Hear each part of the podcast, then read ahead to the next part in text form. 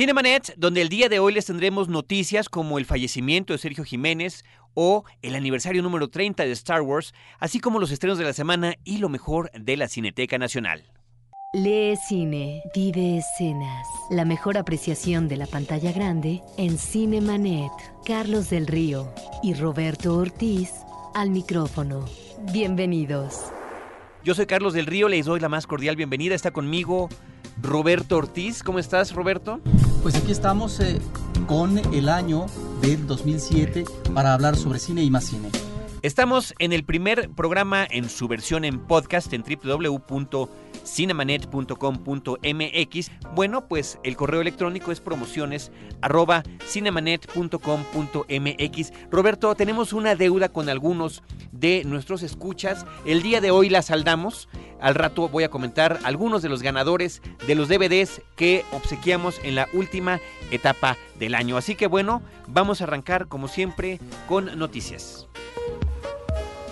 Noticias en Cinemanet.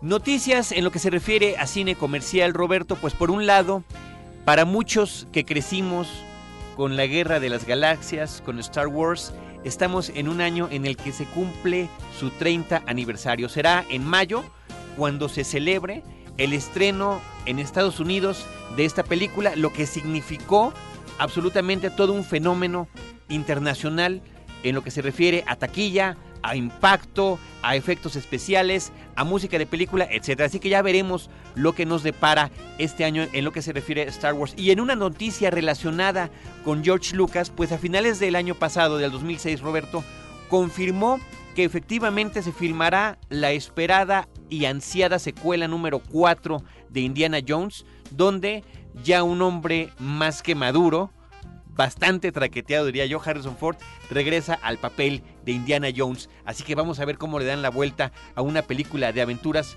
con este hombre en esta edad ya pues si no particularmente avanzada, te digo, ya no está en sus años más mozos. Él, como el capitán Han Solo del Millennium Falcon, pues era de los más veteranos en aquel entonces, en el 77, tenía ya más de 30 años.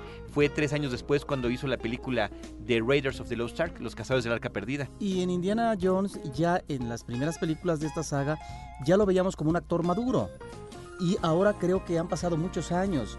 Yo creo que aquí sí va a pesar la edad y sobre todo un físico, es un hombre corpulento, que se maneja bien, pero que seguramente no tiene la misma destreza física, eh, va a tener que utilizar como siempre dobles en todos ah, estos ah, momentos eh, de gran aventura que sorteó muy bien en la saga Steven Spielberg. Así que bueno, ya veremos, ya veremos cómo sale todo esto. Roberto, aquí la noticia relacionada con los medios eh, de televisión y cine nacionales es el fallecimiento de Sergio Jiménez, quien en su última etapa laboral estuvo como director de telenovelas, pero que nosotros en este programa que se llama Cine Manete, dedicado al cine, lo recordamos por su participación como actor en ciertas películas del cine mexicano. Sí, de hecho la noticia salta por parte de Televisa porque él era el director de La Fea Más Bella, la telenovela de mayor éxito, que mayor rating tiene en la actualidad y que posiblemente se prolongue hasta marzo, porque mira eh, lo que hacen en función de una telenovela muy comercial. Parecía que la telenovela culminaba ahora en enero, pero en vez de una hora eh, diariamente se va a cortar, esto lo declaró en diciembre el mismo eh, Jiménez, media hora, de tal manera que posiblemente tengamos esta telenovela, la fea más bella, la más exitosa en los últimos tiempos, hasta marzo. Pero él también se le conoce como un actor dramático en teatro, un hombre que forma a actores eh, de la compañía televisiva Televisa, que ya mencionamos. Y bueno, como actor en el cine tendríamos que mencionar una participación muy importante, Carlos, en los 60, en la película Los Caifanes que es este cine de nuevo aliento que trata de desprenderse de la industria cinematográfica en crisis ya desde fines de los 50 y que no tenía nada nuevo que aportar. Y en este caso, una película como Los Caifanes, dirigida por eh, Juan Ibáñez, con guion de Carlos Fuentes, se resiente, obviamente, en la actualidad y al paso de los años, ciertos diálogos que son un tanto intelectuales y que no funcionan del todo. Pero encontramos aquí eh, un cine diferente que trata de abordar lo que es eh, la diferencia de clases en una parranda nocturna a través de personajes que se volvieron inolvidables para el cine mexicano. Los caifanes fueron interpretados, Carlos, por Oscar Chávez, eh, con el personaje Estilos, Ernesto Gómez Cruz, que era el azteca, Eduardo López Rojas, que eh, se llamaba el Mazacote, y el Capitán Gato era interpretado por Sergio Jiménez. ¿Quiénes eran estos caifanes?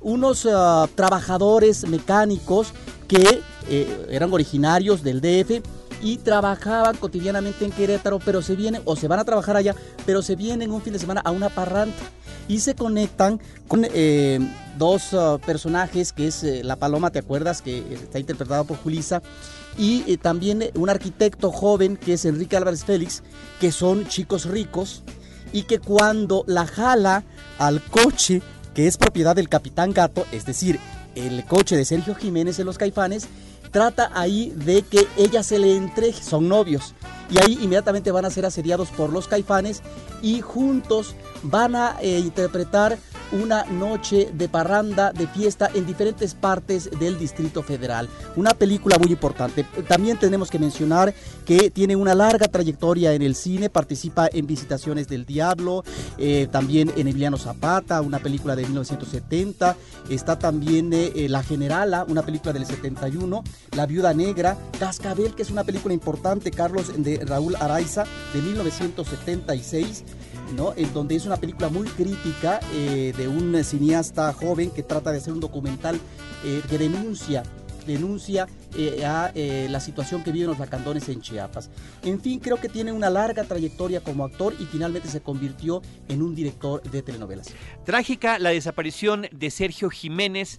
Además, pues de una manera realmente lamentable, un ataque cardíaco lo agarró solo en su casa y no fue sino hasta que se le requirió para su trabajo como director de la telenovela, pues que el señor no aparecía, lo fueron a buscar y lo encuentran. Me recuerda este Roberto, por ejemplo, al eh, trágico fallecimiento que también tuvo otra figura muy importante de la televisión británica, Benny Hill, que también así murió solo en su casa, en este caso enfrente de un televisor. Así que Sergio Jiménez, recordado, recordado en este programa de Cinemanet sí, un actor que queda ahí para la historia del cine y que tiene obviamente una actividad polifacética.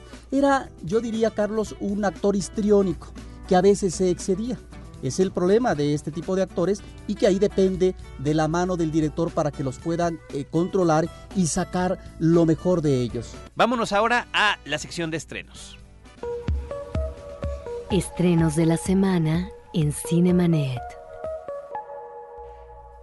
En esta ocasión, Roberto, vamos a platicar de eh, algunas películas que ya estaban en cartelera y de otras que se integran esta semana, pues dadas las fechas, estas en la transición del 2006 al 2007. Si te parece, comenzamos con la película francesa que ya estaba en cartelera aquí en México, El convento Saint-Ange es el título original, es del año de 2004 de Pascual Laugier.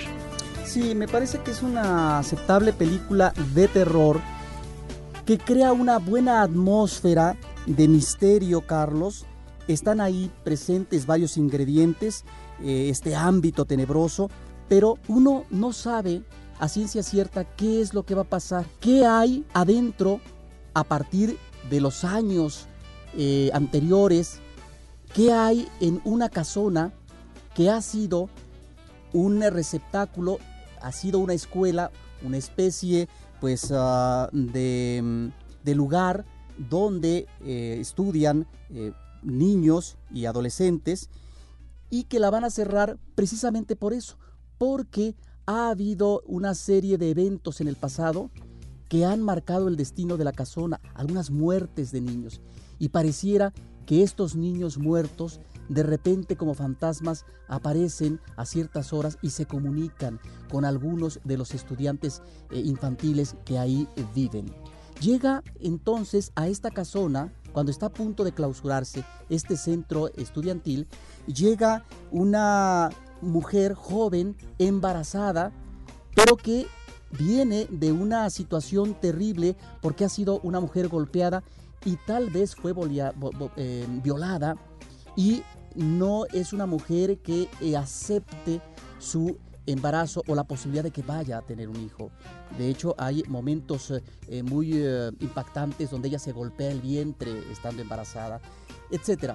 Yo lo que creo, Carlos, es que es una película aceptable y que aterriza de manera interesante, tal vez muy espectacular, diría yo. Hay una escena eh, formidable, a algunos no les puede gustar a propósito de lo que puede ser un alumbramiento, pero en donde encontramos los elementos de la psicología del personaje y entonces la película tal vez deja la vena fantástica para remitirse a la pura realidad, a esta situación interior de un personaje, esta eh, lucha interna a propósito del niño que va a nacer y en donde ella tiene o se debe de conectar con estos personajes fantasmales para tratar de apoyarse en una realidad angustiosa, vivencial que está ahí. Creo que es una película interesante, eh, tiene un buen desarrollo con muy buenas imágenes y está ahí para los amantes del cine de terror. A mí siempre me ha llamado mucho la atención Roberto, que el cine francés, con todo y esa tradición tan eh, extraordinaria que tiene, bueno, de entrada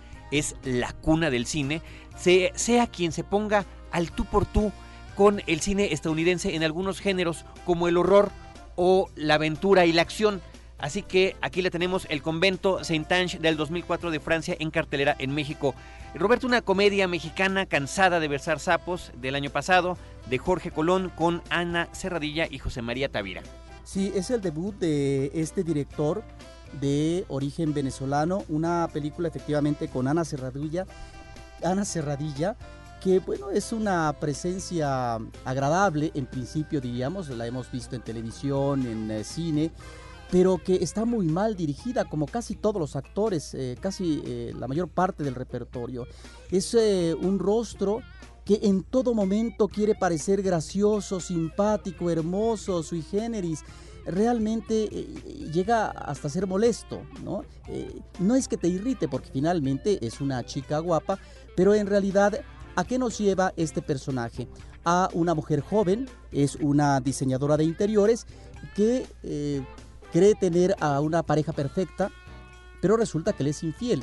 Y a partir de entonces, con su amiga que vive al lado, en uno de estos edificios hermosos, eh, eh, remodelados del centro histórico, son obviamente de una posición económica garantizada, materialmente hablando, pues se va de borrachera ni más ni menos al lugar donde canta Paquita la del barrio, que eh, en todo momento va a hablar mal de los hombres, de la vileza de los mismos, y a partir de entonces ella decide ser una hombre griega. Se conecta por internet con una serie de jóvenes pero con ninguno de ellos tiene una relación feliz, no hay ni siquiera esa intención, sino la idea de vivir el momento efímero sexual pero sin eh, tratar de incursionar en la relación amorosa hasta que en un momento parece llegar. Situaciones inverosímiles, personajes que no están bien conformados y que no están en una plataforma argumental conveniente.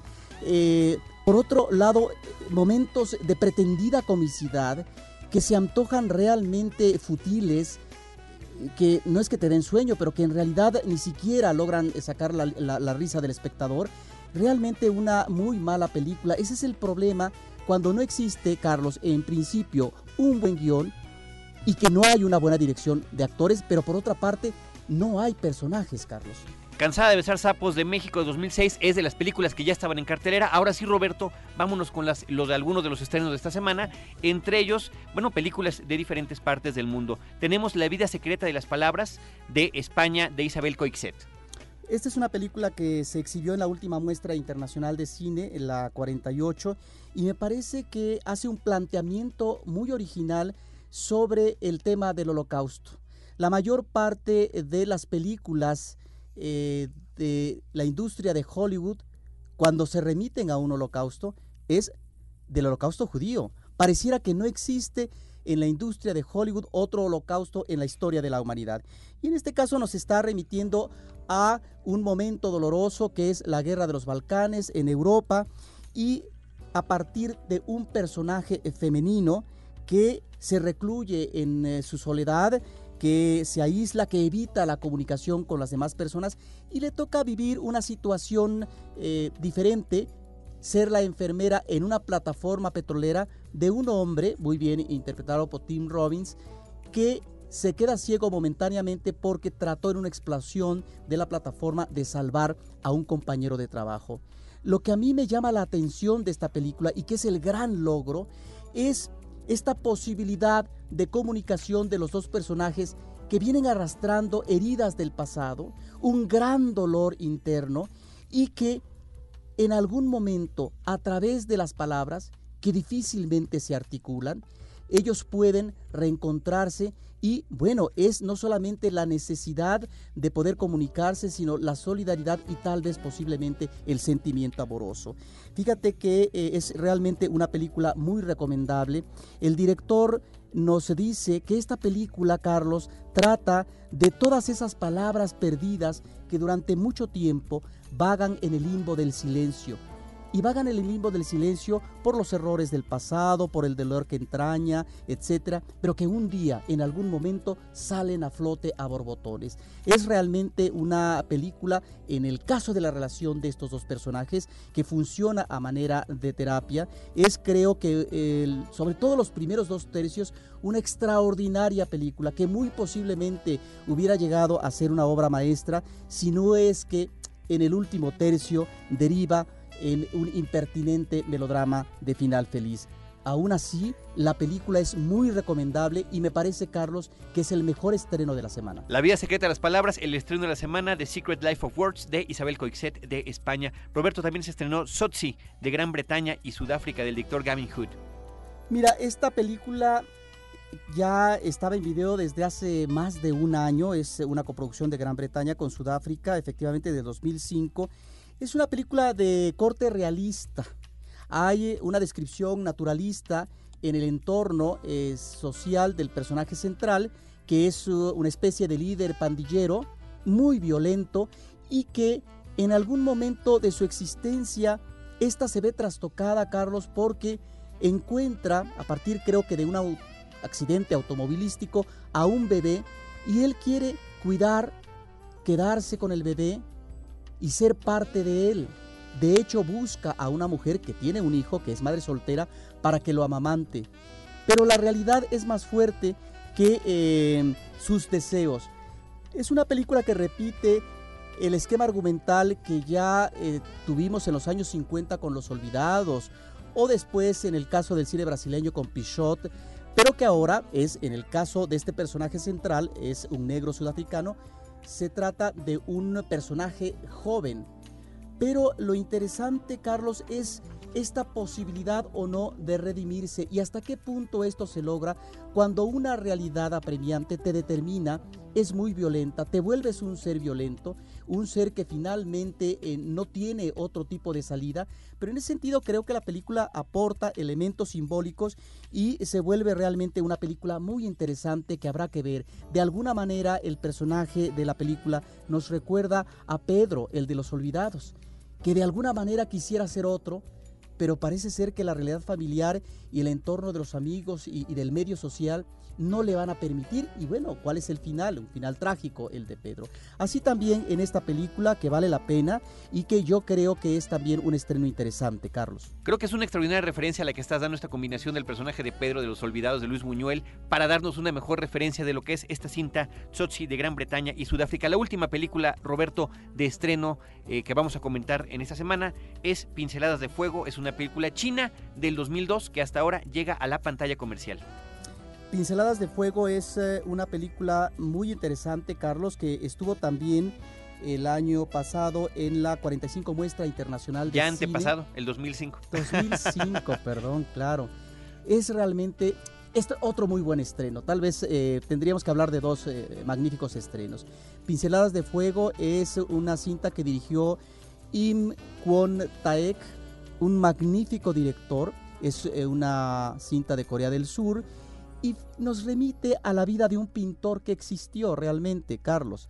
Este pintor se llamó Jang Seung-up, un pintor extraordinario desde 1850, que desde niño se nota su talento, se dedica a la pintura. Lo interesante del personaje que combina elementos de la realidad, bueno, con lo que puede ser la especulación a propósito de lo que va a ser el sino, el destino de una, de una artista, creo que es una figura muy interesante por dos motivos, no solamente por la maestría plástica que va a dejar un gran legado para eh, la historia eh, en esta vertiente de Corea del Sur, sino también como un hombre que se enfrenta, eh, alguien diría en la actualidad, a las instituciones, que se enfrenta al poder real, o diríamos que si no lo reta, finalmente no se ajusta a lo que son las convenciones de la academia, por un lado, porque su arte lo maneja en términos muy individuales, sino también ante el poder real que eh, en un principio lo cobija, pero que después se desprende, lo desdeña, y entonces va a tener una vida dificultosa, azarosa, de un trajinar físico eh, en donde eh, llega a niveles de pobreza, etcétera, un hombre que además se alcoholiza, que tiene una vida difícil, pero que y ahí es lo, lo, interesante de la película, que a través del placer que encuentra en el sexo con las mujeres, está también posiblemente ahí un elemento de fuerza, de inspiración para lo que va a ser su obra plástica. Es realmente una película que no se deben de perder. Pinceladas de Fuego, el último estreno comentado de la semana en la cartelera comercial. Roberto, para el próximo episodio versión podcast que pondremos el día martes, vamos a hacer un especial acerca de Woody Allen, de su primera etapa, su carrera es demasiado larga, comenzó como director a final de los años, a finales de la década de los años 60, así que abarcaremos su primera etapa, pero aprovechando que vamos a comentar de eso, quisiéramos poner música de la película Manhattan, donde él utiliza la música de George Gershwin de manera excepcional. Lo que vamos a escuchar lo podrán reconocer algunos y nos dirán, oye, ese es el tema de Everybody Loves Raymond, de la serie de televisión. Es de Gershwin, es de la película Manhattan. Manhattan es de 1979. El tema se llama Mine y eh, así suena.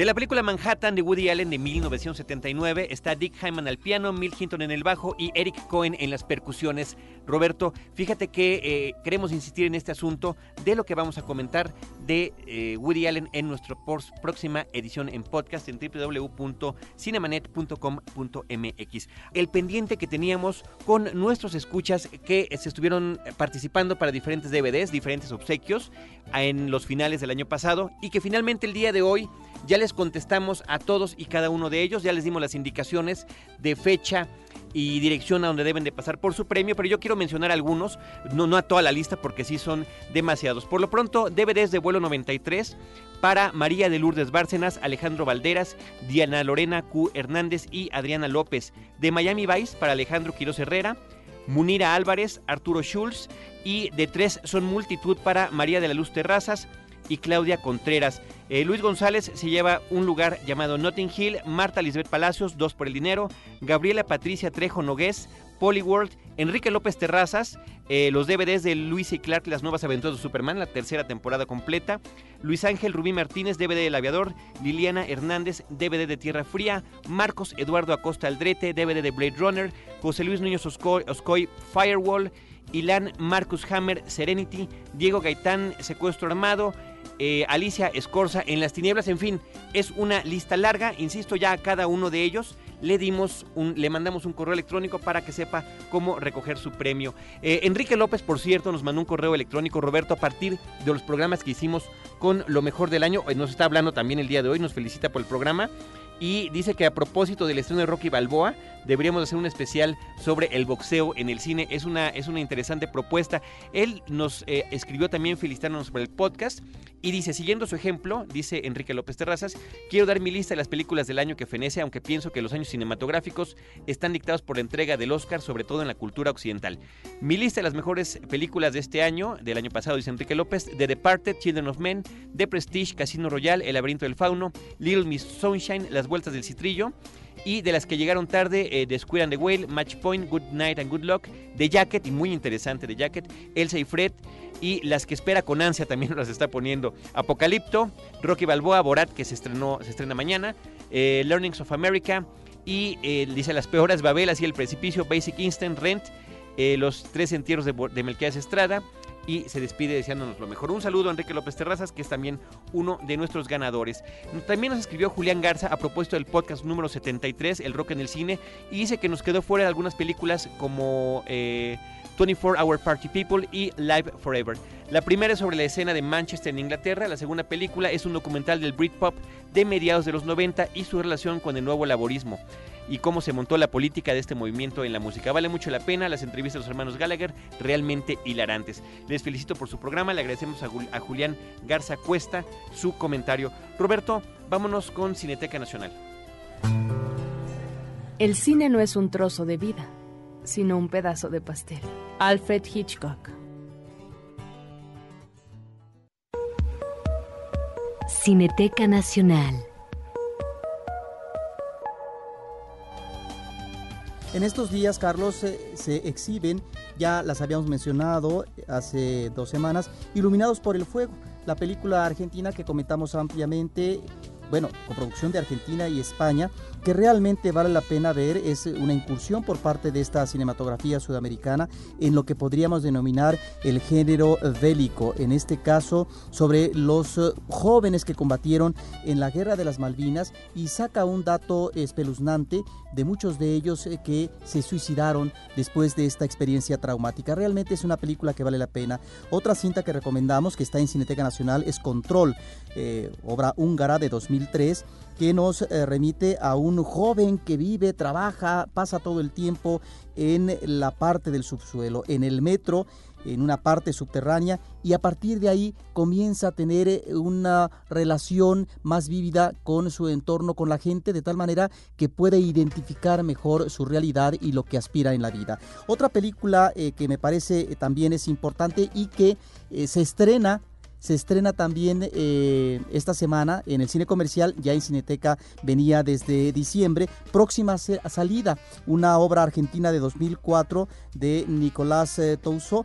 Esta es una película que eh, se instala en la crisis económica argentina. Es una cinematografía que ha abordado recurrentemente esta situación a partir de historias muy bien armadas y en esta ocasión nos participa de una situación, de, nos participa de un hecho de muchos trabajadores, miles de ellos que perdieron su empleo y que eran trabajadores de los ferrocarriles. Realmente es una película interesante que se hace con eh, muy poco dinero, pero que sin embargo es de las películas que tienen una mirada crítica y que están abordando una problemática real que viene arrastrando esta, eh, eh, esta, mm, este país ¿no? a partir de, de una crisis económica terrible que tuvo en el pasado.